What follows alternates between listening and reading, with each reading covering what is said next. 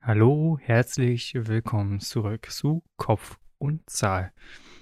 In der Folge werden wir über ein meiner Meinung nach sehr spannendes Thema sprechen, auch wenn wir hier und da uns ein wenig manchmal treiben lassen, in andere Themen gehen, unter anderem eben auch über das Thema Dankbarkeit, Bedingungslosigkeit sprechen.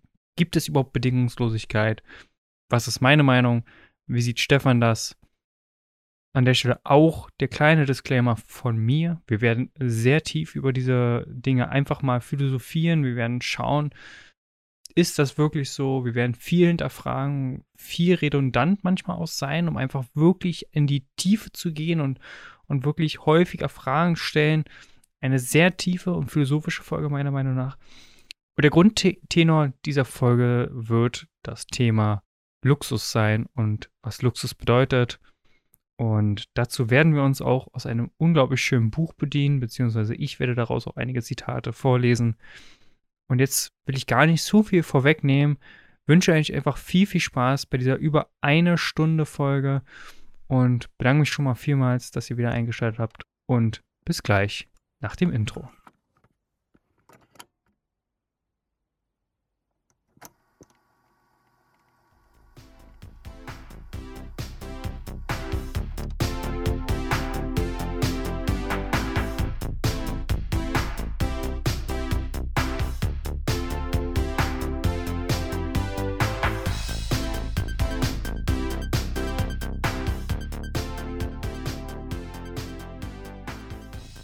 Hallo und herzlich willkommen zurück bei Kopf und Zahl. Ich muss jetzt immer aufpassen, mit welchem Titel ich beginne. Das ist äh, der Segen und der Fluch, wenn man mehrere Podcasts hat, beziehungsweise auch mehrere Contents macht. Aber hier seid ihr bei Kopf und Zahl und ich freue mich.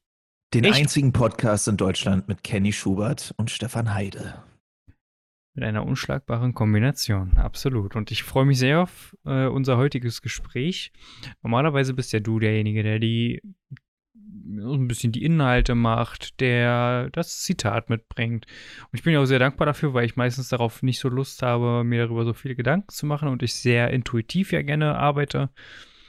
Ähm, ich bin ja sehr intuitiver Mensch und nach dem 16 Personalities auch sehr intuitiv als Mediator. Aber heute habe ich gedacht, let's talk about luxury. Lass uns heute mal über Luxus sprechen. Ähm, wir hatten in der letzten oder vorletzten Folge darüber gesprochen, also die, die online ist, dass die Frage zum Beispiel auch aufkam, was mache ich beruflich? Die Frage kommt auch immer häufiger im Bekanntenkreis. Und daher nochmal, ich äh, entwickle High-Ticket Personal Branding Strategien. Und da geht es unter anderem eben auch um das Thema Luxus.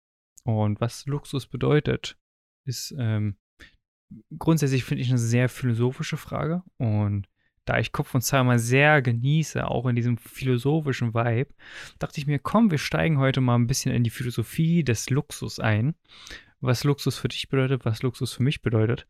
Und ich habe mir gedacht, komm, lass uns doch mit einem Zitat von einem Mann starten, der Symbol der Luxusindustrie ist. Und zwar den guten Herrn Karl Lagerfeld. Und ich habe hier ein schönes Zitat.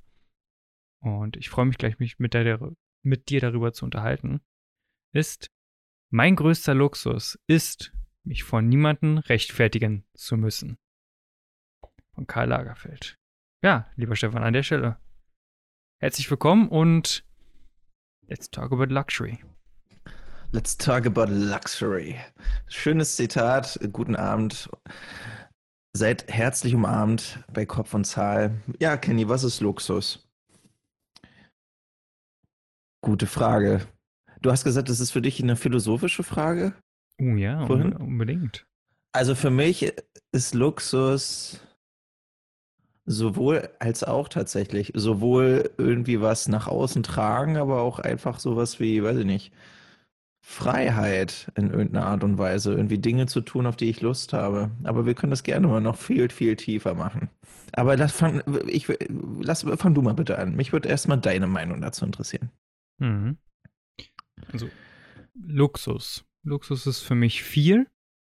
Aber lass uns das runterbrechen auf tatsächlich, das Zitat habe ich auch bewusst gewählt. Das ist übrigens ein sehr schönes Buch an der Stelle. Und zwar Karl und wie er die Welt sah, heißt das Buch. am Anfang, ich wusste nicht, was mich in diesem Buch äh, erwartet. Ist das Was neu? Das, äh, mh, ich würde jetzt nicht sagen, dass das neu ist. Ich kann jetzt aber nicht sagen, wann es rausgekommen ist. Im Einband steht äh, 2020, ja doch. Ist, äh, also Kommt auf jeden Fall in die. Show Notes. Kommt auf jeden Fall in die Shownotes. Und das ist mal ganz cool. Es ist halt kein Buch, wie man sich das vorstellt, mit einem Plot quasi, sondern hier sind ein Sammelwerk an Zitaten von The One and Only Karl Lagerfeld Oh, ich liebe Zitate. über f- ganz verschiedene Themen und unter anderem auch über das Thema Luxus. Und hier gibt es ganz viele Zitate über Luxus und ich würde gerne im Laufe des Gesprächs auch nochmal weitere Zitate einfach in den Raum werfen. Aber um das Zitat nochmal zu wiederholen, um auch nochmal zu, zu framen, was für mich auch Luxus bedeutet, ist, mein größter Luxus ist, mich vor niemandem rechtfertigen zu müssen. Und für mich ist der Höhepunkt des Luxus zu entscheiden, wann ich arbeite, wo ich arbeite, wie ich arbeite und wie ich mein Leben zu gestalten habe. Und wie das für jeden Einzelnen aussieht, kann jeder für sich entscheiden. Für mich ist Luxus natürlich auch kaufen, konsumieren, eine schöne Customer Experience. Aber für mich ist das nur die Spitze des Eisberges, was Luxus wirklich für mich bedeutet. Denn Luxus ist für mich, und das hast du sehr schön schon gesagt, eine Form der Freiheit auch gewissermaßen. Und ich glaube, so eine Riesenform des Luxus für mich ist, einfach mal Zeit mit mir selbst zu verbringen.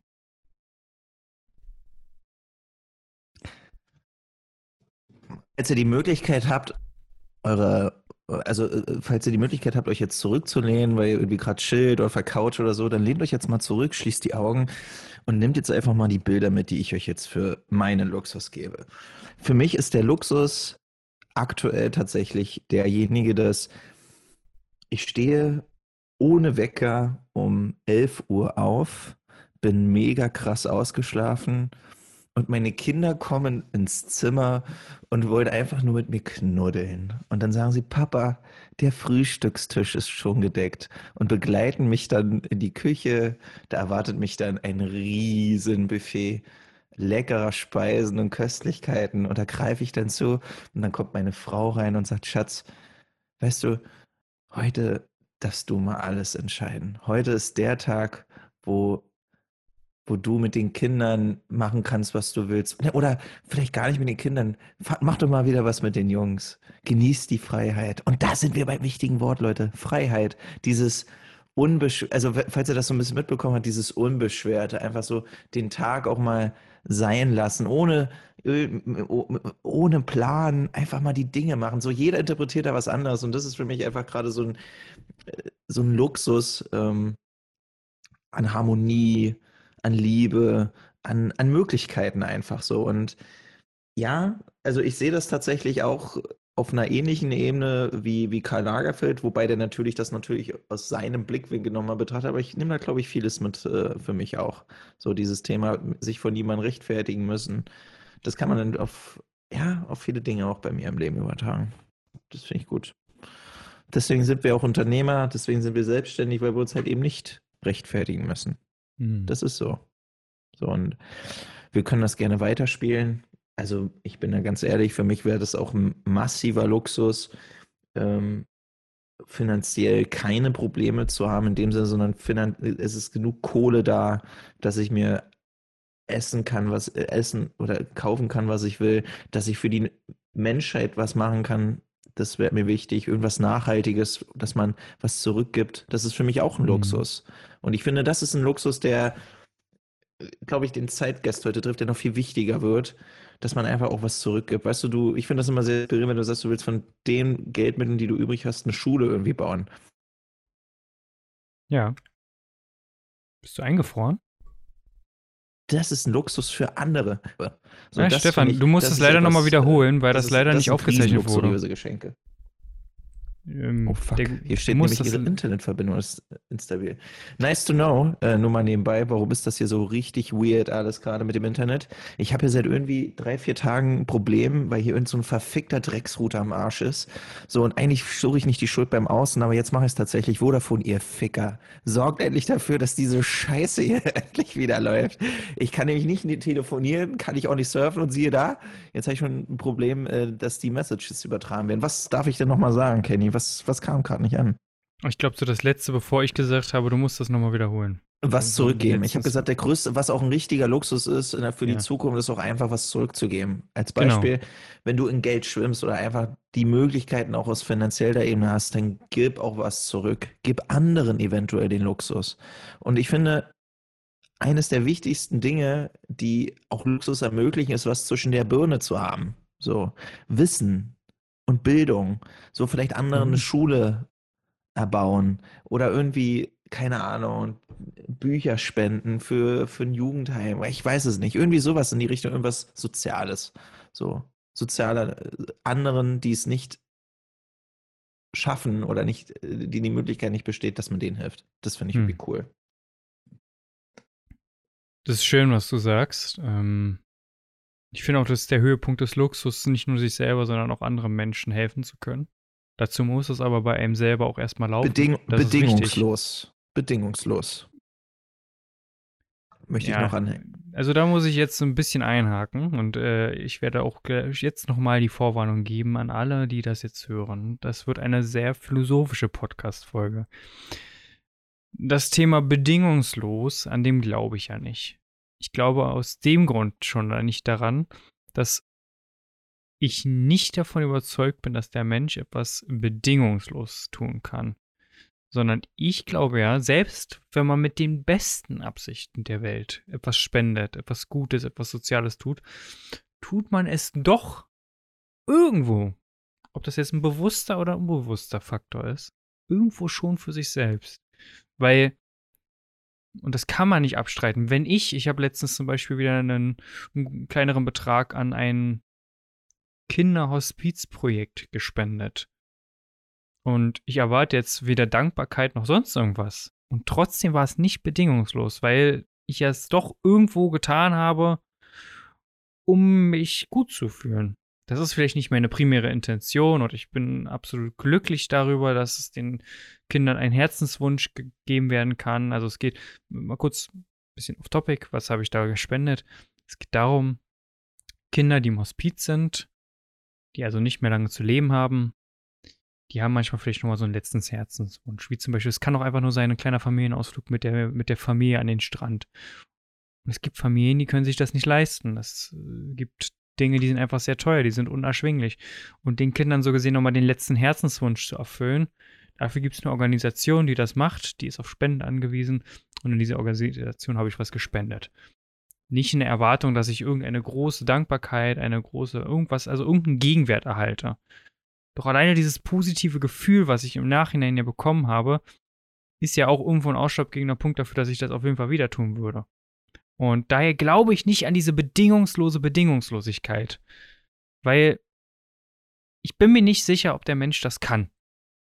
Und das ist ja nicht negativ, wenn er es nicht kann. Gut, dann nehmen wir, dann, dann nehmen wir mal meinen Sachverhalt auseinander, weil ich glaube, ich setze hier eine ziemliche Benchmark jetzt.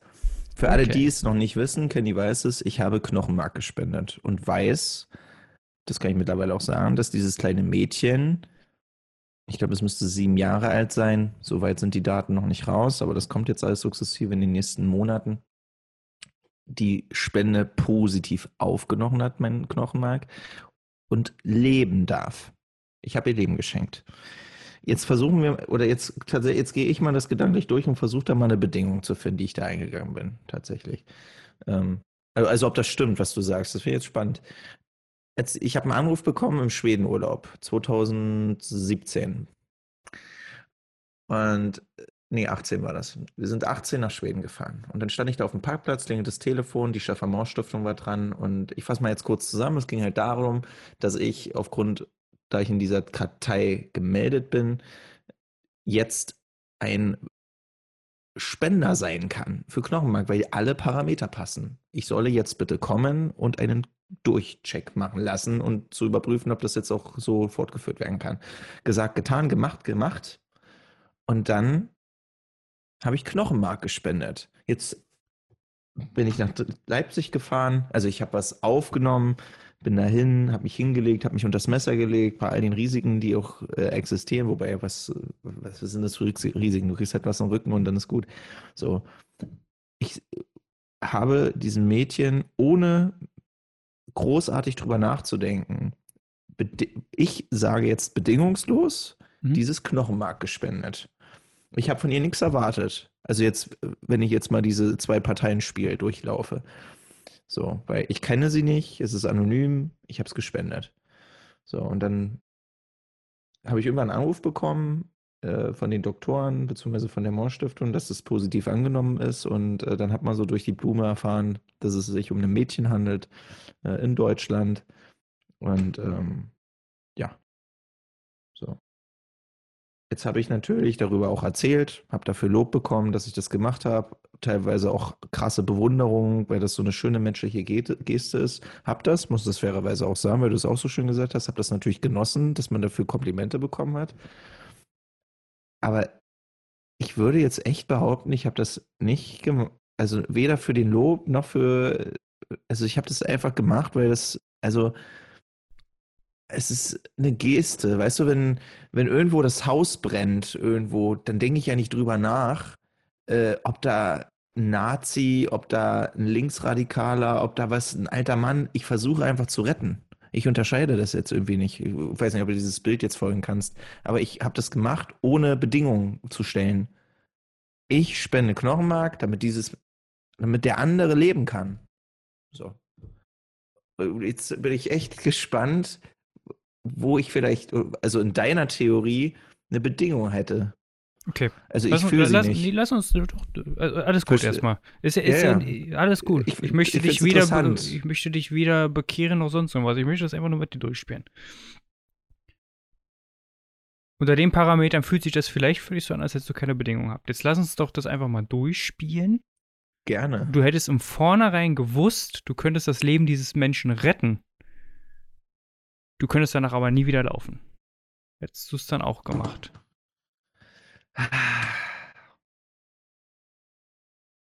Das sind, ja, das ist jetzt wieder spannend, weil du, du, du gibst jetzt der ganzen Geschichte einen ganz anderen Frame.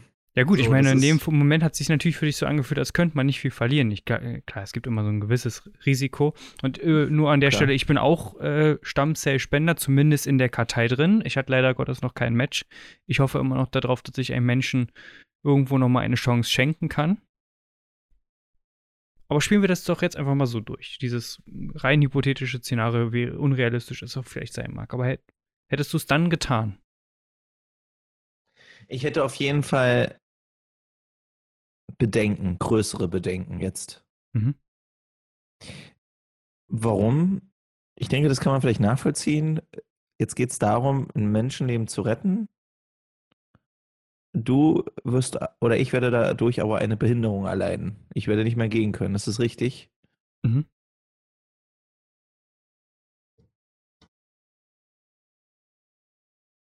Boah, das ist echt hart, ne? So, egal was ich jetzt sage, ich könnte jetzt richtig als Arschloch hier in der Runde darstellen. Wenn ich jetzt Nein sage, sage ich, ja, Um komm, Gottes Stefan, was ist Willen. das denn? Also, äh, also Leute, ganz, äh, das ist jetzt echt hart, so. Ich weiß nicht. Das ist hart. Was würdest du machen, Kenny? Ich äh, kann es dir ehrlich nicht sagen. Ich bin, ich bin gesegnet, dass ich in dieser Das Situation bisher noch nicht weil war. es einfach so, Aber- so ein ganz harter Frame ist. So, weißt, es ist wie so, ja, äh, du, äh, wir müssen den Arm abschneiden dafür oder so. Hm. Ich glaube, ich würde es nicht machen. Da bin ich, da bin ich ehrlich. Ich glaube, wenn, wenn ich das zu 100% wüsste, würde ich es nicht machen. Wahrscheinlich. Stand jetzt.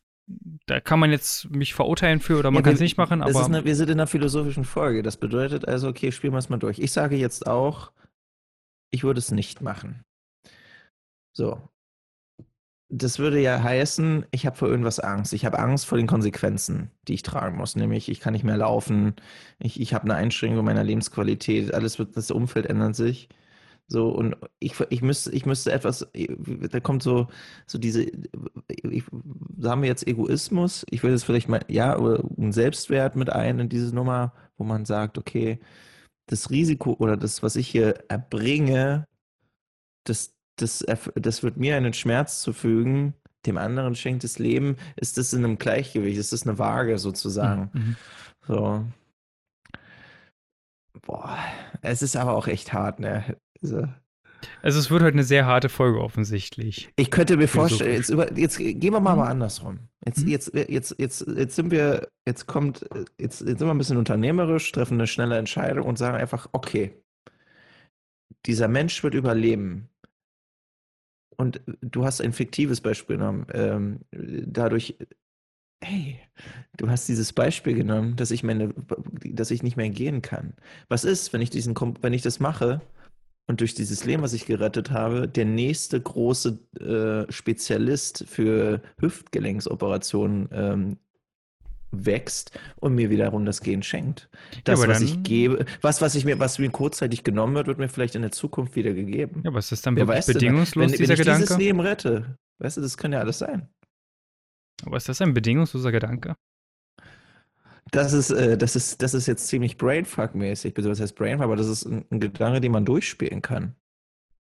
Absolut, absolut. Das ist eine Sache immer des Blickwinkels jetzt, ne? Man, wir, wir haben jetzt beide drauf geguckt mit dem Blickwinkel, oh Gott, fuck. Aber wir könnten ja mal drauf kommen, okay, vielleicht das Leben, was ich schenke, wird, äh, wird etwas unbeschreibbar Großes für die Welt erschaffen oder so. Kann ja alles sein. Kann alles sein. Ein Menschenleben ist mehr wert, als äh, nicht gehen zu können.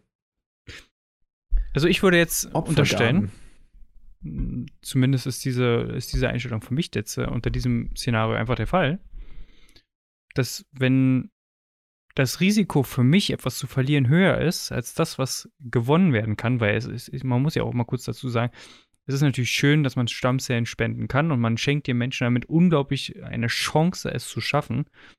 Aber in meinem Kopf würde das Szenario durchspielen, es ist ja nicht gegeben. Es ist aber gegeben, dass ich meine Beine verlieren werde, beziehungsweise meine Gehfähigkeit verlieren werde.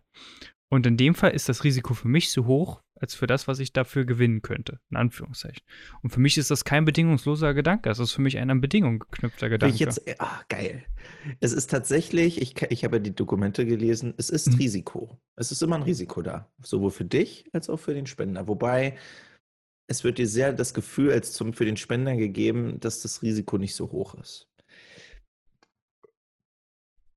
Wenn mhm. ich jetzt dagegen halte oder den Verlauf einfach mal sehe, und das ist eigentlich so im Nachhinein der Beweis für mich, dass es sich gelohnt hat. Ich habe halt einfach diesem Mädchen, welches ich noch nicht kenne, das Leben geschenkt. Mhm. Und das ist einfach, also ganz so, das ist einfach un, das kann ich nicht beschreiben tatsächlich. Das kann ich nicht beschreiben, weil das einfach ein Wunder ist für mich, ähm, dass das geklappt hat und dass dieses Kind jetzt leben darf einfach. So jeder, weiß nicht, wenn man, wenn man mal wirklich die Ruhe hat und darüber auch mal nachdenkt, was das eigentlich bedeutet zu leben, ist es einfach ein Riesengeschenk.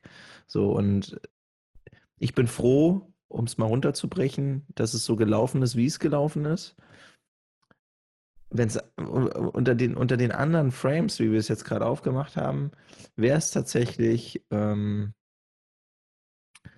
ja, dann ist es an Bedingungen geknüpft und dann macht es die Sache, macht's die Sache komplizierter tatsächlich. Aber ich glaube, das ist irgendwie eine Einstellungsfrage. Ich, hab, ich, ich würde mich jetzt tatsächlich auch noch nicht so zu bereit fühlen, die so schnell zu beantworten. So. Aber um nochmal kurz zurückzukommen auf das, was ich meine mit äh, Geld im Überhauf und so und dann irgendwie Schulen ja. bedingungslos ja. zu knüpfen und sowas. Hm. Als Beispiel. Ich habe jetzt, keine Ahnung, Milliarden oder sagen wir auch hunderte Millionen auf dem Konto. Was würde es mir wehtun oder was würde es mich kosten oder was, was, was hätte, was, was, was sind es mal 10 Millionen für irgendeine Scheiße? What was, was soll das? Mach es doch einfach so. Mhm. Warum soll ich da groß drüber nachdenken? Das ist halt, also, das habe ich in, der, in, in, einem anderen Podcast letztens gehört, fand ich auch einen spannenden Blickwinkel. So der Deutsche. Der Deutsche ist so der Geizkragen, ja. Da wird, da wird dann unter auf Freuden und dann vorgerichtet, ja, das habe ich bezahlt und da hauen wir jetzt mal einen Topf rein und so. Das hatten wir auch kurz besprochen, ne? Mhm, ähm, ja, als, als wir die Essen waren und so. So bin ich gar nicht drauf. Wenn ich der Meinung bin, ich, ich, ich zahle jetzt hier für, ich habe jetzt für, für ein paar Kumpels und mich, habe ich die Rammstein-Karten für nächstes Jahr einfach gekauft. So. Ich habe erst gar nicht gefragt, wer, wer will hier was mitmachen. Ich habe einfach gesagt, Bums, Leute, ich lade euch ein, ich zahle das. Habe ich da großartig überlegt, äh, ob das jetzt in irgendwelche Bedingungen knüpft ist? Nee, ich will einfach einen schönen Abend haben und so und habe die einfach eingeladen. So, und ich finde das immer schwierig, dann, ja, das will ich dann zurück und bla bla bla und Keks und so. Ich will damit einfach kurz sagen, es ist doch scheißegal, wenn du, wenn du es einfach fühlst, dann kannst du einfach was spenden oder einfach was Gutes aufbauen, ohne da daran Bedingungen zu knüpfen. Und das würde das Leben aus meiner Sicht viel einfacher gestalten in, in mancher Hinsicht. So. die Diskussionen sind natürlich erlaubt bei gewissen Frames. Hier kann man vielleicht mal drüber reden, aber so im Großen und Ganzen, Okay, das lass ist uns, auch lass uns, Luxus. lass uns vielleicht noch mal ganz kurz über das Thema bedingungslos in dem Frame reden, Ja. den wir exakt jetzt hier mit den Rammstein-Karten hatten. ja. Einmal angenommen, du hast jetzt diese Karten gekauft, du hast sie für die Freunde auch alle geholt Alles Und passiert. und du willst auch nichts von denen zurück Nee. und jetzt werden die dich alle ja, quasi sitzen lassen. Die werden alle undankbar sein, die werden auch keinerlei Dankbarkeit dir gegenüber vorführen. Die werden im schlimmsten Fall vielleicht sogar noch ausverschämt, unverschämt, was auch immer. Lass uns ein schlimmes Szenario vorstellen, auch wenn sie vielleicht jetzt so nicht reagiert haben. Wie würdest du dich dann fühlen? Vielleicht verkaufen, oder noch schlimmer, sie verkaufen dann die Karte einfach weiter und machen sich damit noch einen schönen Reibach. Das kann ich äh, aus rechtlichen Gründen schon mal sagen, geht nicht, weil Ja, gut. ich, der, d- gehen wir mal von aus, es würde gehen. Komm, wir, wir bleiben fiktiv jetzt. Ja, gut. Ähm, ich, juristisch jetzt mal ausgenommen. ja, komm, scheiß drauf. Wir, wir wollen es ja jetzt nicht übertreiben. So. Ich verstehe, was du mir Mhm. sagen möchtest. Ähm,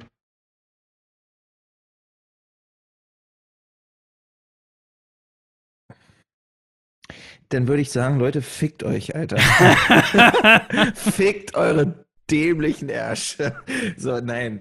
Ähm, das würde, ganz ehrlich, das, das wäre so ein Ding, also mir geht es darum, dass man unter Freunden auch einfach mal, mal einen geben kann, ohne dafür irgendwas zu erwarten. So, weißt ich du? verstehe. Äh, we- Weißt du, was ich meine? So, Ja. Und wenn, wenn jetzt äh, unter Freunden das dann so ausgenutzt wird, ach ja, stimmt, ich habe ein bisschen Karte verkauft und so, würde ich sagen, tja, Junge, dann entgeht dir eine Riesenchance. So, dann hast du Pech gehabt, ne? Aber es geht ja, ja, ist, äh, das wäre das wär eine witzige Nummer auf jeden Fall. Leute, falls ihr das ausprobieren wollt, mal. ihr werdet ja sehen, was passiert. ja, äh, guck mal, also geht ja dieses Thema um, um, um Dankbarkeit und so. Mhm.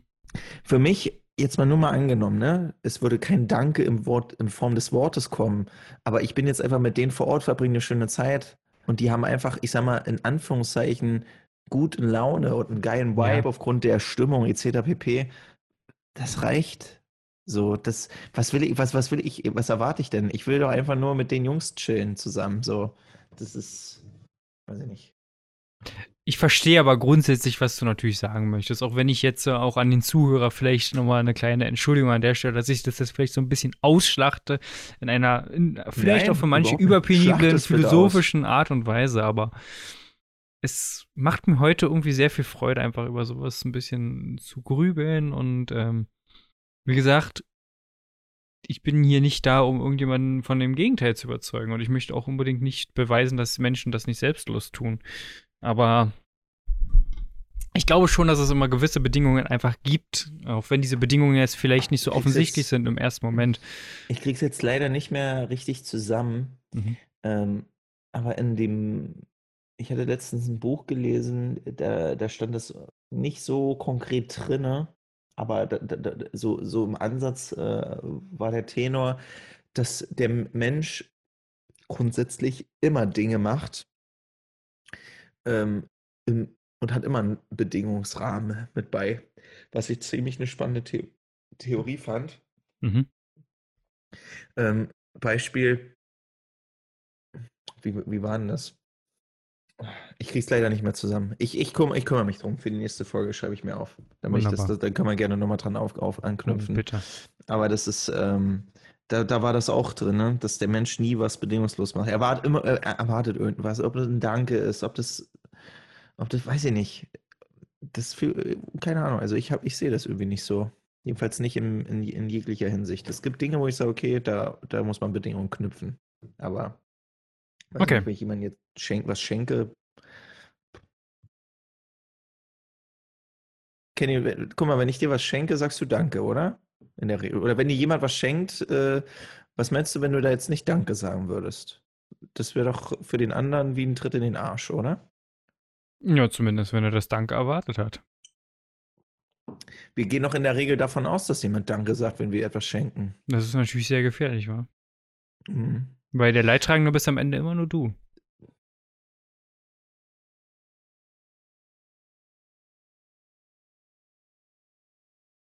Ja. Derjenige, der das Geschenk gibt, erwartet in der Regel was. Wenigstens irgendwie nicken, ein Dank oh, oder irgendwas, ne? Und wenn du nichts kriegst, gar nichts kriegst, dann ist es ein richtiger Arschtritt. Nur mal eine Anekdote dazu. Man hat ja selbst Fehler gemacht, was das angeht. Und als wir geheiratet haben, hatten wir eine gute Bekannte, die kennst du auch. Ich möchte jetzt hier keine Werbung machen. Hatten wir als Fotografin. Als Hochzeitsfotografin. Und in unserer, ich sag mal, Laudatio am Abend haben wir uns natürlich bei vielen Menschen bedankt. An die Richtung, wo wir uns nicht bedankt haben, weil wir es einfach, ich sage jetzt einfach, wie es ist, nicht mit auf dem Schirm hatten, war die Fotografin. Und im, im Zuge des Abends kam sie dann irgendwann nur auf uns zu, hatte ein mega enttäuschtes Gesicht und hat uns ganz klar vorgetragen, welche Opfer, also sie hatte auch ein gebrochenes Bein, glaube ich, zu dem Zeitpunkt oder irgendwie angestaucht, ich weiß es gar nicht mehr. Sie hat sich hier den Arsch aufgerissen, hat sich hier geopfert und es kam nicht mal ein Danke, irgendwie mal ein liebes Wort oder so. Und äh, das war uns maximal unangenehm, wirklich maximal unangenehm. Mhm. Und ähm, wir waren erst so ein bisschen entsetzt, so von irgendwie so ein bisschen auf Kontra, so, weil äh, du warst doch heute nur da und was, aber dann haben wir gemerkt, nee. fuck, das war einfach scheiße. So. Und Leute, nur mal einfach als, als, als, also als kleines Gimmick oder einfach als Daily Driver, sagt einfach auch mal Danke. Es ist so simpel, das Wort Danke zu sagen und das kann das Leben extrem leichter machen. Weißt du, es ist, weiß ich nicht, wenn ich eine E-Mail bekomme, ich finde das manchmal schon echt abgedroschen, aber ich bedanke mich erstmal in der Regel für diese E-Mail, die mir derjenige schreibt, weil erstens will er was mit mir teilen, dann hat er irgendeine, irgendeinen Wunsch von mir oder will sich irgendwie austauschen, keine Ahnung. Ich bedanke mich erstmal dafür, dass er mir diese E-Mail geschrieben hat. Und es ist witzig, wenn ich mir den E-Mail-Verlauf angucke von damals, wo ich, die, wo ich das nicht gemacht habe, das war immer so ein, ja, so ein, so ein Standard-E-Mail-Verlauf. Und heute ist es so teilweise echt harmonisch, so, wenn man einfach nur mit Danke schreibt. Ne? Das ist nicht immer so. Es gibt natürlich Arschlöcher-Kunden da draußen, die dann irgendwie eine Forderung schreiben, dann kriegen die aber auch einen fetten Spruch zurück. So, erledigt. da gibt es kein Danke. Obwohl gerade dem musst du eigentlich Danke sagen. Vielen Dank. Vielen Dank. Oh, danke, danke, danke, danke. Kill them with kindness, war. Hm. Ich würde an der Stelle ja. Gleich einen, einen, Cut danach setzen. Aber ja, bevor gerne. ich diesen Cut setze, möchte ich ein Buch empfehlen. Und das möchte ich aus tiefstem Herzen empfehlen, weil dieses Buch mir sehr, sehr viel gegeben hat. Das heißt, Sorge dich nicht, lebe von Dale Carnegie. Sehr, sehr gutes Buch. Sehr, sehr gutes Buch. Ich habe mir daraus einen Grundsatz auf die Stirn geschrieben. Sie steht hier, Stefan kann es lesen. Spiel mit, spiel mit, spiel mit. Steht hier, stimmt's? Ja. ich bin schwul. Ach nee, das ist, was ist das denn? Sorry. Und da steht, dass man Dankbarkeit nicht erwarten sollte. Und an dem Tag, als ich das gehört habe aus dem Buch, und ich es angewendet habe und Dankbarkeit mir entgegenkam, hat sie mich mehr begeistert als je zuvor. Und auch wenn das vielleicht damals für die gute Fotografin sehr unangenehm war, war es doch am Ende ihre Schuld, dass sie sich in dem Moment schlecht gefühlt hat, weil sie hat es erwartet. Und das macht es vielleicht jetzt nicht besser, dass man sich nicht bedankt hat. Aber letzten Endes ist der Leidtragende nur derjenige, der die Dankbarkeit erwartet hat. Das soll nicht heißen, dass man keine Dankbarkeit mehr nach außen geben sollte. Das heißt nur, dass man sie nicht erwarten sollte.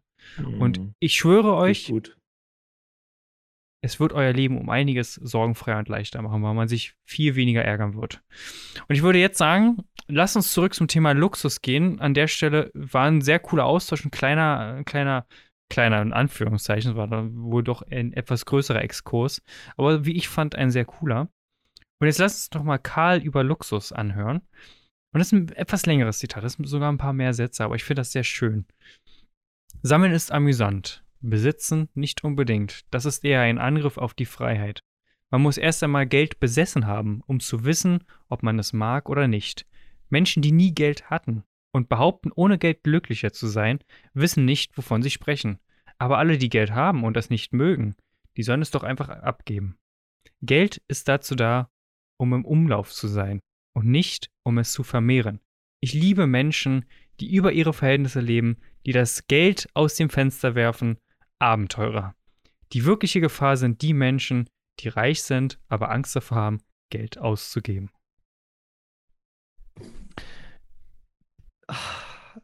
Ich liebe diese Folge und ich möchte sie wirklich, wir droschen jetzt die Zitate um, ich ergänze sie zu einem wundervollen Buch, was ich auch in die Shownotes packe.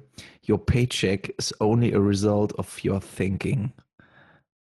Doug Fireborg. Aus dem wunderschönen Buch von Entscheidung Erfolg durch Kräuter. Ah, ist das schön. Hm, wir reden über Luxus. Okay.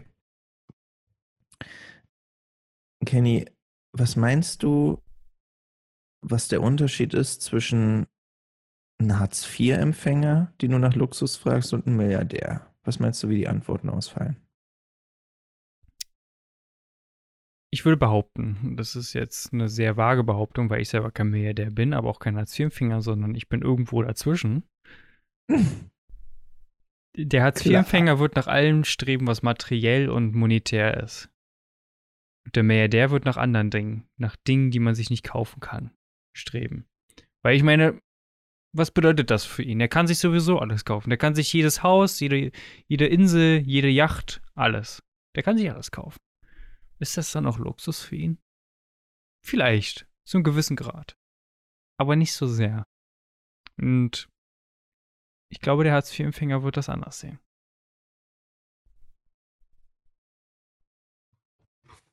Nochmal, your paycheck is only a result of your thinking. Es ist einfach so. Ein Hartz-IV-Empfänger, der sagt, Mensch, da könnte ich mir Unmengen an Bier kaufen, weil ich weiß, ich denke jetzt krass in Klischees und Oh, falls, ja. hier Hartz, falls hier einer Hartz-IV-Empfänger ist, tut mir echt sorry, ne? Ähm, aber es, ich habe niemanden im Umfeld, also kann ich nur klischeehaft reden. Aber ich glaube auch, ein Milliardär, warum, warum hat nämlich jetzt dieses krasse Beispiel? Weil dazwischen ist halt einfach ein enormer Spalt an in Wissen, an Erfahrung, an Umsetzung, an all den Dingen, die ihn zum Milliardär gemacht haben. Und er wird Materialismus, vielleicht wird es den einen oder anderen geben. Ich habe noch nie mit einem Milliardär gesprochen, wird mal langsam Zeit. Ähm, wobei Florian Homm mal als repräsentatives Beispiel, ich liebe ja diesen Typen und habe ihn sehr viel verfolgt. Materialismus hat ihn tatsächlich nicht glücklich gemacht. Und du siehst ja jetzt äh, seine Entwicklung und er ist auf einer viel geistlich höheren Ebene jetzt unterwegs. Ähm, ich glaube schon, dass die gute Mischung macht es nachher aus. Wie so, wie so oft im Leben. Das ist witzig, oder? Kenny, die gute Mischung macht's. Ja, absolut. Eine gute Es Mische macht's immer. man- Ich weiß, ich verstehe, also ist irgendwie komisch, ne? Weil, ja, also wenn ich irgendwie so das Studium oder irgendwelche Dinge manchmal im Leben runterbringe, so, ja, das, das, die gute Mischung hat es immer gemacht von irgendwelchen Dingen. über, weißt du, man, man, man spricht über hochtrabende Dinge oder über wichtige Dinge im Leben, ja, eine gute Mischung macht's. So. Das ist irgendwie witzig. Das Leben lebt von Balancen. Ich meine, du kannst nicht Ja. auf der einen Seite extrem sein und auch nicht auf der anderen Seite, sondern es geht immer um eine Balance. Und ich fand das so spannend, als ich letztes Jahr, Anfang letzten Jahres, das erste Mal so richtige Multimillionäre persönlich real zum Anfassen getroffen habe und mich mit dem Mhm. wirklich unterhalten konnte und deren Denken nachvollziehen konnte. Wo warst du? Bring uns, Ich- nimm uns mit auf die Reise. Also es hieß Leiden, das ist so ein kleiner Vorort, ich weiß nicht, ob der klein ist, aber es war auf jeden Fall ein Vorort von Amsterdam. Ah, das Ähm, Seminar tatsächlich. Okay. Das Seminar tatsächlich, ja. Und da waren Leute, die Millionäre. haben fünfstellig, da gab es Leute, die haben sechsstellig, es gab Leute, die haben siebenstellig im Monat verdient.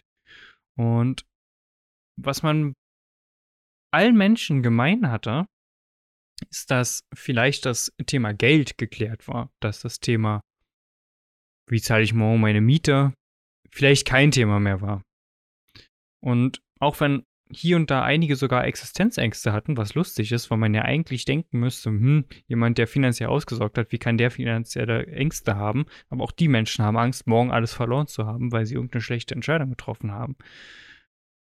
Gleichzeitig ist mir aber auch bewusst geworden, dass diese Menschen nicht nur genauso Probleme haben wie wir, die vielleicht noch keine Millionen haben, aber gleichzeitig sogar manchmal noch mehr und viel, viel tiefere Probleme im Leben haben. Weil sobald es dir finanziell sehr, sehr gut geht, kommen ganz, ganz andere Themen im Leben auf, über die du dir mit einmal Gedanken machen musst, über die du dir vorher keine Gedanken machen brauchtest und noch nicht konntest, weil du musstest dir Gedanken über deine Finanzen machen. Und wenn es finanziell scheiße läuft, ich meine dann, ich, äh, vielleicht jeder, der, der mal in der Situation war, ich war in der Situation auch schon gewesen, dass du nicht weißt, wie du morgen Miete bezahlen sollst. Du kennst kein anderes Thema. Du kennst kein anderes Problem. Du kennst nur das Problem, wie zahle ich verfickt nochmal morgen meine Miete und wie kriege ich Essen auf den Tisch? Und da stellst du dir nicht die Frage, was würde ich eigentlich wirklich aus meinem Leben machen? Oder andere Fragen, die, die vielleicht auf einer viel tieferen Ebene sind. Und das war für mich so ein unglaublicher Mindchanger, weil gewusst habe ich es irgendwo. In dem Moment wurde es mir aber sehr bewusst. Das ist ein Riesenunterschied, denn viele Leute wissen nur etwas und in dem Moment wurde es mir aber sehr bewusst auch. Es wurde real, es wurde anfassbar. Weil wenn man das über ein YouTube-Video sieht und dir das jemand erzählt, dann ist das eine Sache. Wenn du mal jemanden mit jemandem dich unterhältst und der dir das auch nochmal zeigt und, und du das auch wirklich spürst, zumindest war das so für mich, ist das eine ganz andere Erfahrung gewesen. Und wenn du die Menschen nach Luxus gefragt hättest, ich glaube, da wären natürlich so plumpe und plakative Sachen gekommen. Der eine hatte irgendwie einen, einen Füller gehabt, der hat 8000 Euro gekostet. Natürlich ist das Luxus für ihn. Und ich glaube, er hat diesen Luxus auch sehr genossen. Ich meine, das ist geil. Ich hatte den Füller auch in der Hand. Das ist ein unglaubliches Gefühl, einen Füller in der Hand zu haben, der einen so hohen Goldanteil hat, der sich so luxuriös anfühlt, der sich so hochwertig anfühlt. Alleine diese Erfahrung, diesen Füller in der Hand zu haben, war reinstes Luxus. Und natürlich genießt man das auch.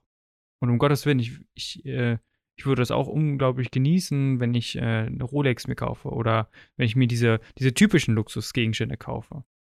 Aber das ist nicht alles. Und deswegen wollte ich unbedingt auch diese Folge heute machen, um einfach das ein wenig zu mhm. erweitern. Also, was ich immer mal schade finde, ist, wenn man luxuriöse Menschen, also erstmal danke für die Dinge, die du gerade gesagt hast, weil da finde ich schöne Dinge, möchte, möchte ich einige Dinge kurz rausziehen, die ich gerade mit dir beleuchten möchte. Mhm.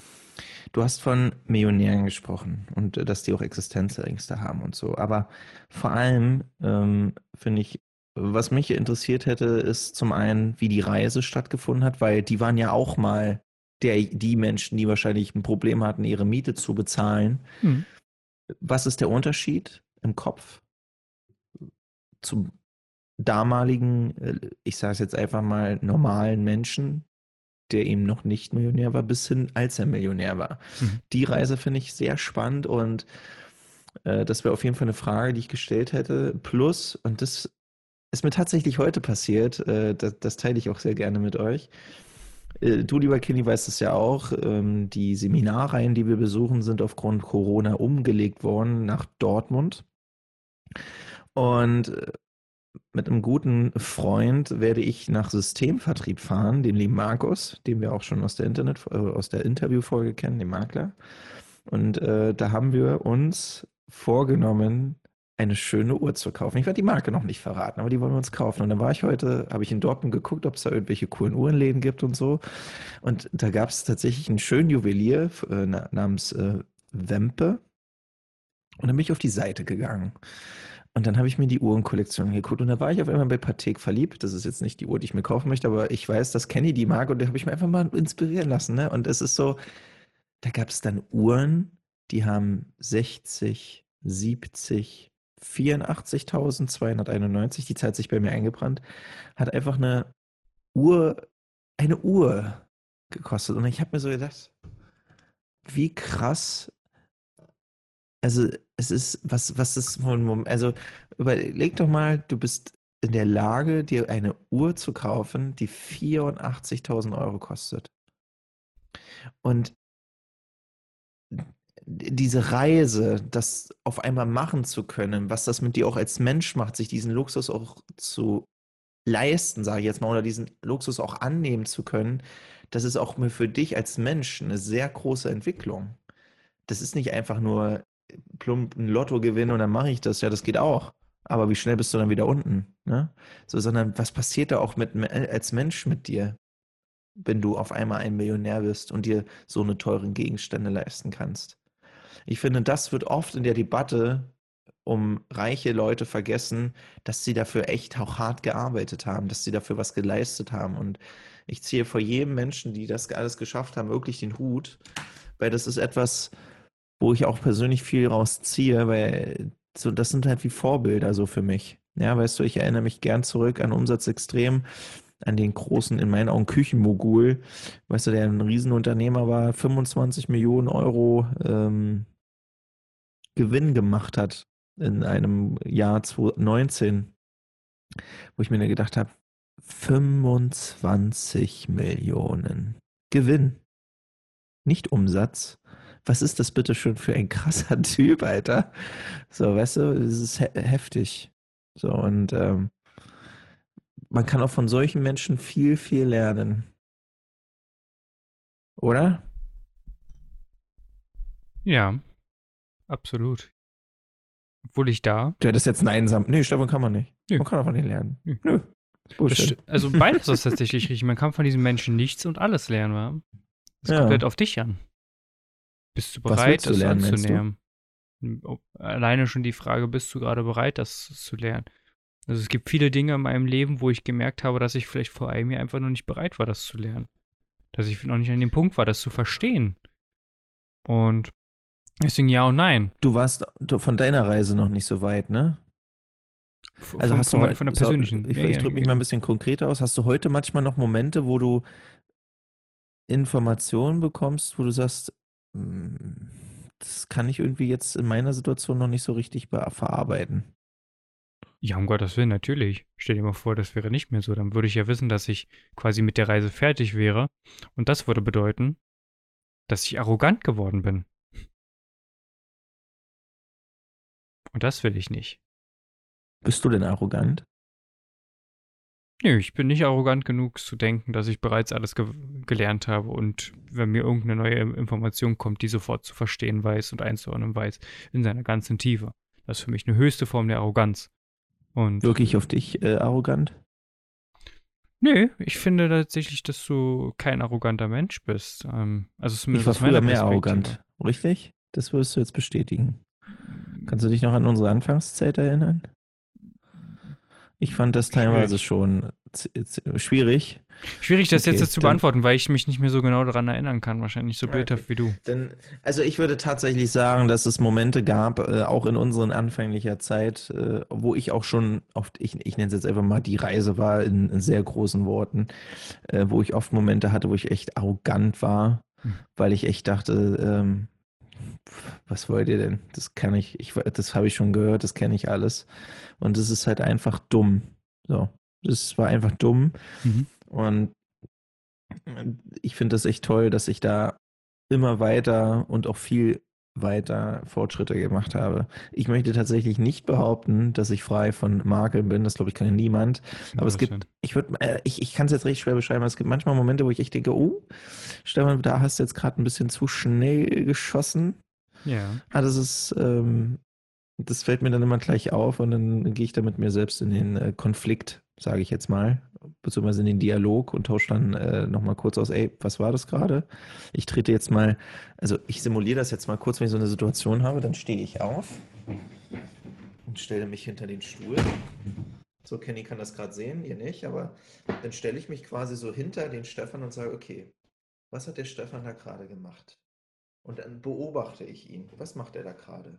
Wie denkt er über diese Situation nach? Und ähm, das ist eine super Übung im Übrigen, euch mal selbst zu reflektieren. Falls ihr mal irgendwie in eine Situation kommt, okay, Alter, was war das denn gerade? Dann steht auf, geht symbolisch oder bildlich gesprochen mal hinter euch und stellt euch vor, ihr würdet quasi auf euch selber gucken, wie ihr da gerade sitzt und so reagiert habt, um einfach das mal zu, aus einem anderen Blickwinkel zu sehen mhm. und das einfach zu analysieren, zu interpretieren. Super spannende Übung, beziehungsweise super Reflexions, super Reflexionsübung, weil das ist das Wichtigste, um auch ein bewusstes Leben zu führen und ein achtsames Leben zu führen, selbst zu reflektieren.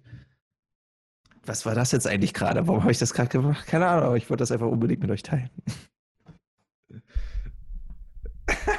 das ist eine geile Folge. Ich feiere das jetzt schon. Richtig cool. Und ich trinke nicht mal Alkohol, so wie üblich. So wie üblich. Äh, also, er ist diesmal nüchtern, so wie sonst. Eigentlich ja. nie. Ich, ich, Kenny, warum, ich habe ein Fake News T-Shirt an, das hat er mich gefragt und äh, ja, das hat mir meine liebe Mama mitgebracht. Meine Mama ist auch so lieb, weißt du, das ist. Meine Mama ist so eine, die schenkt mir auch noch, obwohl ich 32 bin, dann komme ich manchmal zum Besuch und hat sie gesagt, sie so, ja Schatz, äh, ich habe dir zwei T-Shirts gekauft. Mhm. Danke, Mama. da merkt man dann wieder, also dann merkt man mal wieder, dass man Kind ist. Das ist irgendwie witzig. Hast du auch so eine Momente manchmal mit deiner Mutter, wo du Um irgendwie merkst, wo, du- wo du so, wo du so sagst, ach Mama.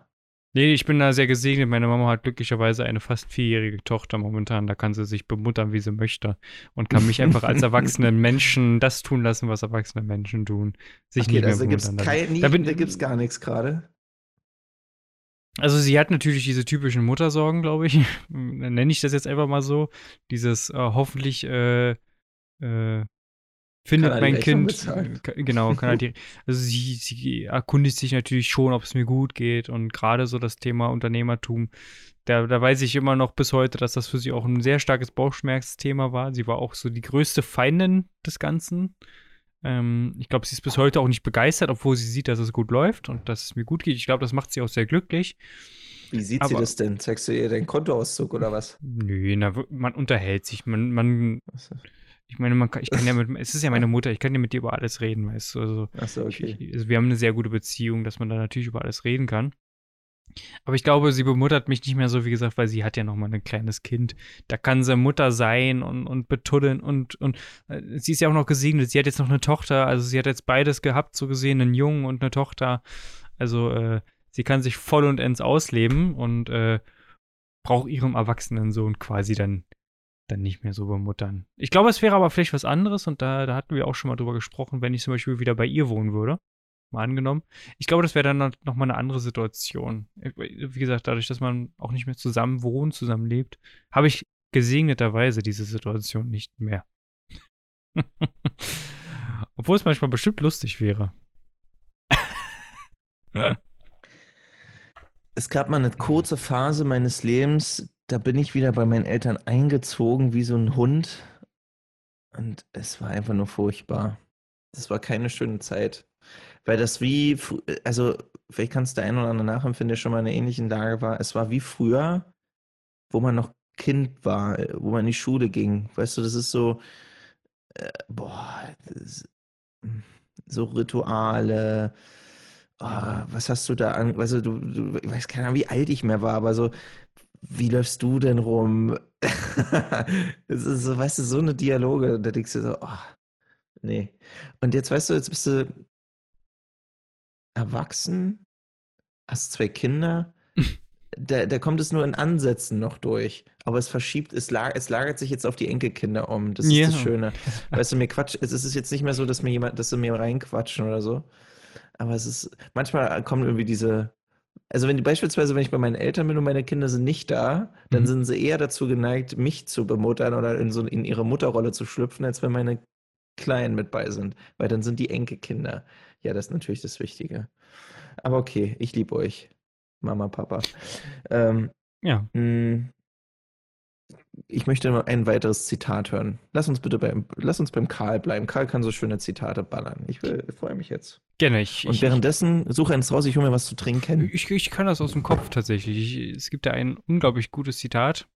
Ähm, das steht nicht in dem Buch, bedauerlicherweise, aber es, es geht so ein wenig weg von diesem typischen Denken, was wahrscheinlich viele Leute dir empfehlen würden, die reich sind, weil letzten Endes, was bedeutet reich sein? Reich sein bedeutet ja zumindest aus monetärer Sicht, ja, wenn man also Vermögen, nehmen wir vermögend als Wort, wenn man vermögend wird, bedeutet das ja, dass man weniger ausgibt, als man vereinnahmt.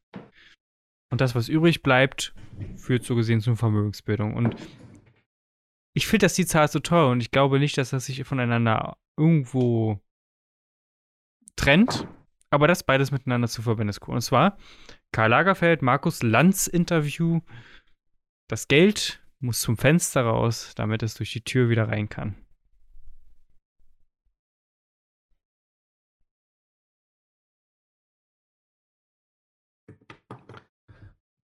So, Das war die einfache De Definition des Wirtschaftskreislaufes. Ja. Oder? Letzten Endes, letzten Endes ist es doch so. Das ist der Wirtschaftskreislauf.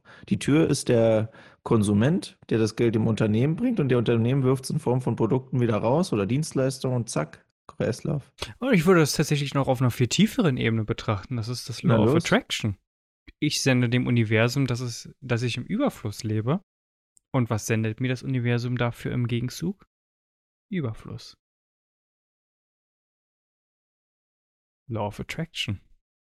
The Secret. An der Stelle immer noch ein wunderbares Buch. Wie komme ich gerade darauf? Es liegt wieder. Deswegen, ich habe ja letzte, letzte Mal gesagt, ich liebe Chaos. Und es ist sehr stimulierend. Und in dem Moment war es gerade wieder stimulierend, denn ich schaue immer wieder hier so ein bisschen um mich herum, während wir bei uns auch unterhalten und ich sehr auf dich fokussiert bin. Und dann guckt mich dieses kleine Buch an, was jetzt hier seit bestimmt zwei, drei Wochen unangehört liegt. Aber dieses Chaos hat mich dazu stimuliert, zu verstehen, dass dieses, das Geld muss zum Fenster raus, dass es durch die Tür wieder rein kann, nichts anderes ist als eigentlich eine tiefere Definition von Law of Attraction.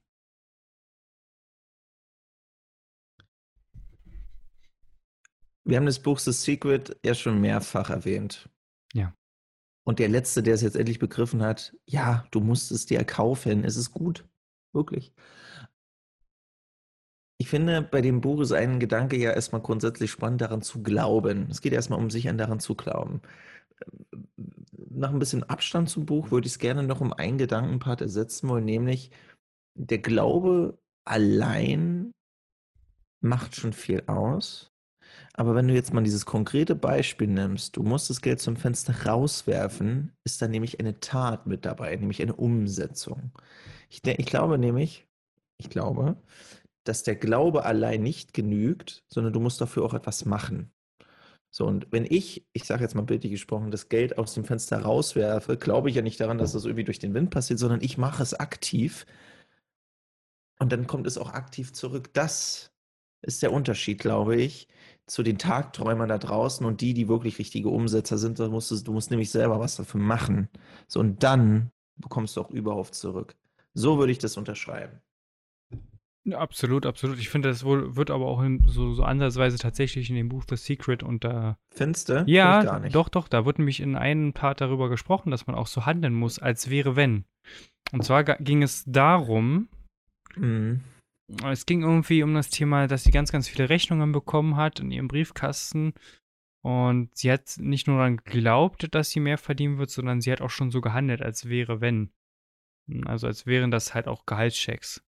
Also sie hat das sich auch visualisiert, sie hat sich das vorgestellt und sie hat so gehandelt, als wäre es so.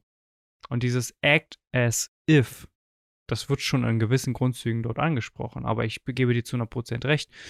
Das ist jetzt zum Beispiel genauso, wenn du möchtest, dass es dir wieder gut geht, das klingt jetzt ein bisschen blöd vielleicht, dir geht es in dem Moment scheiße, dann ist das sogar wissenschaftlich fundiert, dass wenn du so tust, als ob es dir gut geht, dann wird es dir gut gehen. Bist du dann fake oder bist du dann eigentlich real? Also du bist natürlich für einen gewissen Zeitpunkt fake, zumindest dir selbst gegenüber, weil du dir selber ja einredest, also du handelst ja, als ob es dir gut geht. Und letzten Endes wird es Realität. Ich würde das ein wenig abgrenzen von diesen Fake it until you make it. Weil von diesem Bullshit halte ich überhaupt nichts. Das ist so, da bin ich eher so der, der Part, der sagt, believe it until you achieve it. Das ist cool. Aber dieses fake it until you make it hat so einen Lügenpart mit drin. Dass man ja auch nach außen so tut, als wäre man schon erfolgreich. Und das fühle ich nicht. Weil das ist unauthentisch. Das ist, finde ich, Lügen auch auf eine gewisse Art und Weise, wenn man dann quasi ja auch so, so tut, hey, äh, heute mit meinem Lambo unterwegs gewesen. Nö, nö, das ist ja dieses Fake it until you make it. Auf natürlich sehr beschissenerweise, aber äh, auch in abgeschwächter Form fühle ich das einfach nicht. Weil man sollte immer ehrlich sein, spätestens zu anderen Personen. Ja, wenn es also nach außen geht. Aber dir selbst gegenüber kannst du ruhig mal fake it until you make it machen. Im Sinne von, ey, mir geht's halt scheiße und das kann man wirklich immer machen. Ähm, und du, du pfeifst, also du, du, schaust du nach oben, du schlenderst durch die Gegend und tust so, als würde es dir gut gehen. Und es ist so, dein Körper kann nicht anders. Du setzt also dich anlügen, anstatt die Gesellschaft. Ja, um Gottes Willen, natürlich.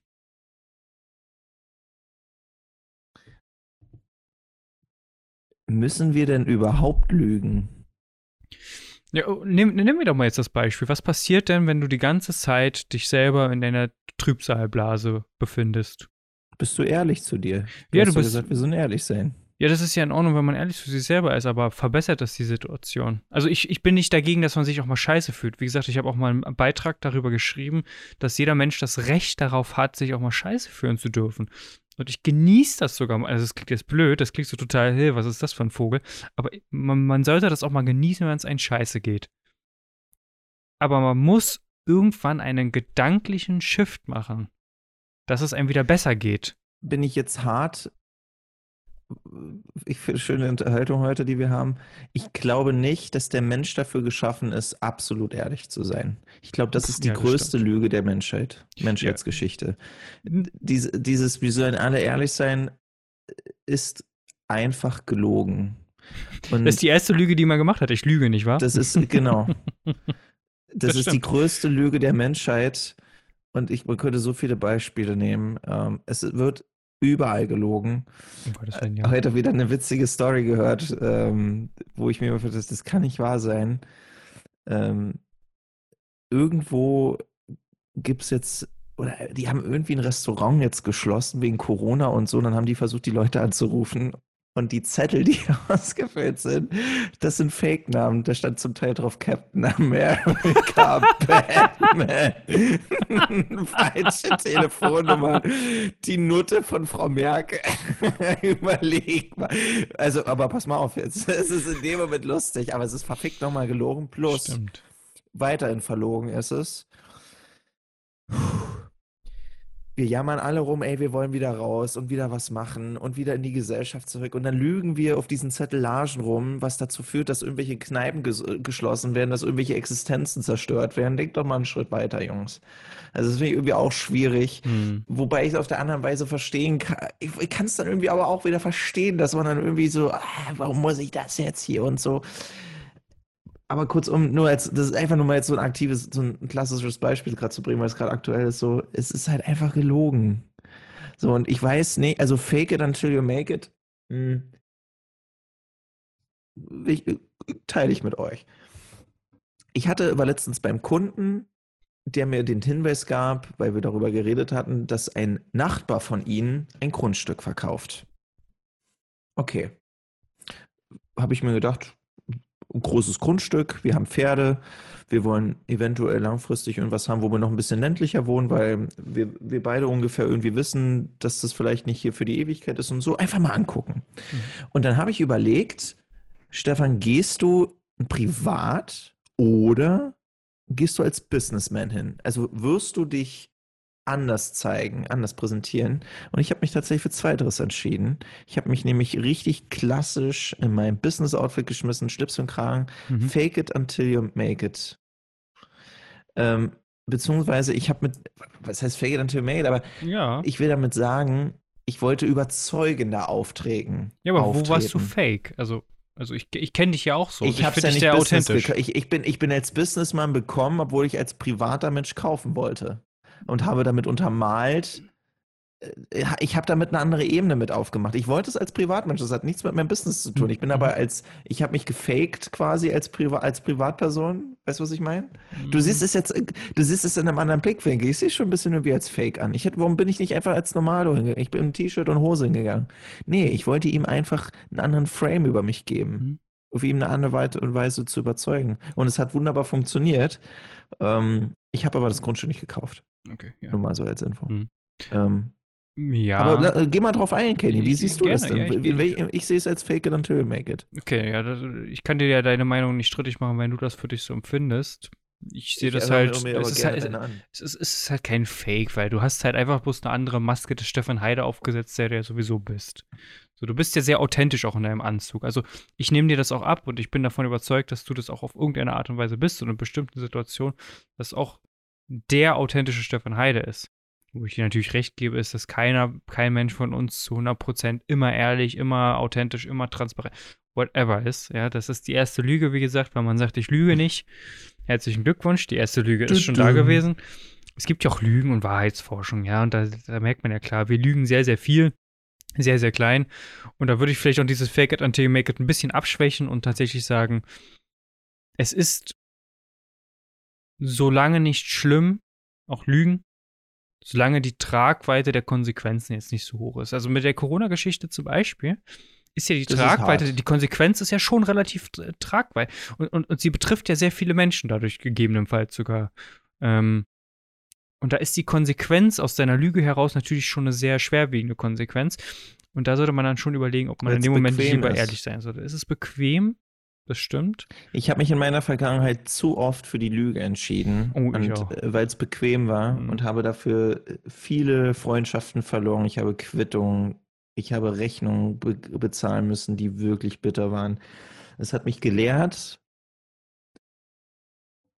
Und ich bin auch, das klingt vielleicht komisch jetzt für den einen oder anderen, ich bin sehr dankbar für diese Erfahrung, die ich da gemacht habe. Mhm. Was mir einfach gezeigt hat, dass ein also so wirklich krasses, also so ein Hardcore-Lügen einfach. Ich nenne es jetzt einfach mal so, ich kann es jetzt nicht so recht äh, in, in den Rahmen setzen. Also wenn, wenn dein Leben auf Lügen aufbaut, bist du einfach ein Fake-Wichser. So, das ist scheiße. Das geht in meinen Augen gar nicht. Das, das ist nicht dieses, äh, ich lüge jetzt mal schnell, ähm, hast du heute früh äh, auch die Fenster zugemacht? Ja, klar, habe ich gemacht. Sowas meine ich nicht. Mhm, ja? Mhm. Sondern halt dieses krasse, bewusste Lügen, wo du auch weißt, du würdest dem anderen Menschen einen Schaden zufügen. Da ja. gehe ich absolut mit. Ja, ja, Und das ist halt die Konsequenz, die häufig bei Fake it until you make it entstehen kann, dass man den Menschen aktiven Schaden zufügt. Weil es gibt, und das, das Aber weißt auch du. gleichzeitig nicht, finde ich. Nehmen wir, nehmen, komm, ich wollte jetzt mal ein bisschen in die Tiefe gehen. Fake it until you make it im Business-Kontext. So, jetzt nehmen wir mal an, ich äh, bin, pff, weiß ich nicht, äh, ich bin jemand, der sagt, ich äh, helfe Unternehmern dabei, mehr Umsatz zu machen, so bla bla bla. Klassisches Versprechen, und mach jetzt Fake it until you make it im Sinne von, ich tue so, als hätte ich schon sehr viele erfolgreiche Projekte gehabt. Hm, und bin schon ein relativ erfolgreicher Dude, kommuniziere das auch nach außen über Social Media, macht den Eindruck. Und wir beide wissen, es gibt genügend Rhetoriktechniken, womit man jeden Scheiß verkaufen kann. Wenn du es sehr, sehr gut beherrschst und das auf einem hohen Level beherrschst, kannst du jeden Scheiß verkaufen. Da kannst du einer Nonne einen Dildo verkaufen. Punkt. Das kannst du. Und wenn du das dann nutzt in Verbindung mit Fake it until you make it, weil du halt so tust, als wärst du jemand, der schon ultra erfolgreich ist, der große Pro Kundenprojekte durchgezogen hast und damit dich selber bereicherst, Kunden, die jetzt nach Hause bringst und du im letzten, was ja wahrscheinlich dann die Konsequenz sein sollte, außer du hast viel, viel Glück und du scheiterst und kannst dein Gespräch nicht halten, dann hast du einen sehr, sehr großen Schaden im schlimmsten Fall angerichtet nicht nur dir selber gegenüber, weil natürlich deine, deine ähm, Reputation zerstört wurde, sondern aber auch den Kunden einen monetären Schaden und auch einen zeitlichen Schaden hergestellt hast. Und da, deswegen betrachte ich dieses Fake it until you make it, weil das häufig diesen Lügenfaktor und diesen, diesen mehr Schein als Sein Faktor hat. Sehr, sehr kritisch. Auch wenn ich sicherlich nicht davon ein Gefreiter bin und in gewissen Situationen sicherlich auch am Anfang, keine Ahnung, ich kann mal ein Beispiel nehmen, was ein bisschen, bisschen lächerlich jetzt für mich im Nachhinein ist, aber ich bin hier transparent und kann das gerne teilen. Auf meinen Visitenkarten, die ich mir damals April, Mai 2019, kurz so ein halbes Jahr nachdem ich begonnen habe, mir die Visitenkarten habe drucken lassen, da habe ich dann hinten CEO draufgeschrieben. Chef, Chief Executive Officer, so. Und das ist ja dann schon Fake it until you make it, weißt du? Im Sinne von. Chief Executive Officer, CEO. und das ist Fake it until you make it. Aber da muss ich halt wieder mir die Frage stellen: Ist das so schlimm? Heute würde ich es nicht mehr machen, weil es ist trotzdem gelogen. Es lässt mich und meine Firma, es ließ mich und meine Firma größer wirken, als ich zu dem Zeitpunkt war. Und ein bisschen verurteile ich es auch, auch wenn ich es nicht mehr rückgängig machen kann. Jetzt ist es halt, ich habe es damals so gemacht, ich würde es heute nicht mehr so machen und ich würde es auch niemandem empfehlen, weil es sehr unauthentisch einfach ist. Und schon ein bisschen plump auch. Aber es gibt sicherlich auch Schlimmeres. Aber man kann Ungerechtigkeit nicht mit, äh, es gibt keine ausgleichende Ungerechtigkeit, hat mal, habe ich mal gehört. Also, dass eine hm. Ungerechtigkeit das legitimiert ja mein, wurde durch äh, andere Ungerechtigkeiten. Das ist ja wie mein Doktortitel sozusagen. Sozusagen, ja. Obwohl das ja kein Fake it until you make it ist, ähm, Den Dr. HC Aber hast du ja trotzdem. Den, den, genau, da können wir ja gerne ein anders mal. Sehr gerne. Kenny, ich glaube, diese Folge bietet genug Potenzial, sie zu verlängern, aber sie bietet auch das Potenzial, dem Ende entgegenzugehen. Und zwar, wir haben euch jetzt genug mitgegeben. Und ja, ich glaube, wir haben uns beide auch gerade viel gegeben, dass ich sagen würde, wir verabschieden uns und bedanken uns recht herzlich bei Karl Lagerfeld für diese wunderbaren Zitate. Wir bedanken uns bedingungslos, ich möchte das jetzt wirklich so sagen, bei unseren Zuhörerinnen und Zuhörern. Und wo wir jetzt gerne, da können wir gerne Bedingungen jetzt mit reinbringen. Ihr dürft diese Folge sehr gerne teilen mit euren Freunden. Und die Bedingung ist, dass es einfach aus Herzen macht. Wirklich. Ihr teilt bitte keinen Scheiß, den ihr nicht fühlt, aber wenn ihr es fühlt, dann teilt es doch einfach. So, da freuen wir uns drüber. Und zum Abschluss, vielen Dank, dass ihr eingeschaltet habt. Und ein letztes Zitat von The One and Only Karl Lagerfeld zum Thema Luxus. Luxus ist geistige Freiheit, Unabhängigkeit, kurz, politisch und korrekt zu sein. An der Stelle vielen Dank, dass ihr eingeschaltet habt. Leitet gerne diese Folge weiter an eure Freunde, Bekannte, wen auch immer ihr sagt, da fühlt ihr, dass der An die Mamas und Papas, an die damit die mal Mamas, so wissen, was ihre Papas. Kids da so hören den ganzen Tag. Genau. Und abonniert gerne, sofern ihr das immer noch nicht getan haben solltet, diesen Podcast. Also wenn ihr bis hierhin gehört habt, habt ihr ihn wahrscheinlich abonniert. Aber solltet ihr es trotzdem nicht getan haben, dann abonniert ihn gerne auf Spotify oder iTunes. Den Hoster eures Vertrauens. Und ich möchte mich an der Stelle bedanken, Stefan, auch an dir, dass wir dieses sehr coole Gespräch hatten. Weil das kann man sicherlich auch nicht mit jedem Menschen führen, ohne dass das ein Konfliktpotenzial hat. Und dafür bin ich dir sehr, sehr dankbar. Und äh, ja, aber das wär's doch mal eigentlich, oder? Dass wir mal endlich, dass wir einen hätten, der mal richtig auf Konfrontation zu uns geht. Weißt du, dieses, es gibt so bei YouTube so eine geile Rolle, äh, so eine Rolle, so eine geile Reihe, ich weiß gar nicht, ich glaube von, Neo, von, von Spiegel oder so. Gen, ge, weiß ich nicht. äh, Das letzte, was ich, das letzte Video, was ich gesehen habe, war ein Tierschützer versus Jäger. Alter, das ist Konfliktpotenzial vom Feinsten. Das war einfach so geil, die Argumente von denen zu hören und denen so richtige, so einen richtig schönen Austausch. Das könnte, das könnte ich mir für Kopf und Zahl als Format auch vorstellen. Das würde unsere harmonischen Abende so ein bisschen aufwühlen. Weißt du, das ist wie so, das ist einfach die Bazooka. Aber als, als erstes nehme ich erstmal das Danke hin, logischerweise. Darüber können wir gerne noch zu gegebener Zeit sprechen. Ich möchte vielleicht, Ich glaube, für die, für die Zuhörerinnen und Zuhörer ist es unterhaltsam. ich will vielleicht noch eine Sache damit zum, da- dazu, weil das ist jetzt spannend, was du gesagt hast und eigentlich hatten wir das Ende schon eingeleitet, aber jetzt muss ich es einfach noch, jetzt muss ich einfach nochmal darauf Das ist eingehen. jetzt das PS. Das PS, PS, PS. Ja. Ich habe dieses Feedback bei dem anderen Podcast, den ich mache, bekommen, dass wir uns zu häufig zu einig sind. Und ich verstehe das auf der, auf der Unterhaltungsebene, dass es natürlich auch mal spannend ist, wenn man sich nicht gegenseitig die ganze Zeit betätschelt und sich die ganze Zeit gegenseitig die Ärsche leckt, weil man sich einer Meinung ist. Das hast du sehr schön gesagt. Doch finde ich es nicht schlimm, wenn man sich einer Meinung ist.